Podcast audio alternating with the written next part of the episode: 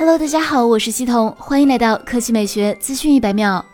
对于不少玩家期待的《赛博朋克2077》，目前 PC 版已经解禁，你已经可以进入夜之城了。根据游戏设定，玩家将在《赛博朋克2077》中扮演雇佣兵 V，探索夜之城。寻找拥有永生秘密的异体，玩家可以在游戏中自定义角色的外观、技能，以不同方式完成游戏。玩家的选择也会对游戏世界产生影响。之前一些媒体对这款游戏有很高的评价，甚至打出了惊艳的评级。IGN 为《赛博朋克2077》打出了九分惊艳的好评。IGN 的评测者认为，《赛博朋克2077》将你丢进了一个美丽而神秘的都市空间，而且还提供了惊人的灵活性，让你自己选择从何下手。此外，《赛博朋克2077》的四十三家媒体评分中，其中四十一家媒体打出了八十分以上的好评，仅有两家媒体给出了中评。其中，IGN 日本、Windows Central、VG 二四七、Games Radar 和 The Gamer 等媒体甚至给出了一百分满分。对于不少媒体的评价来说，《赛博朋克2077》非常值得一玩，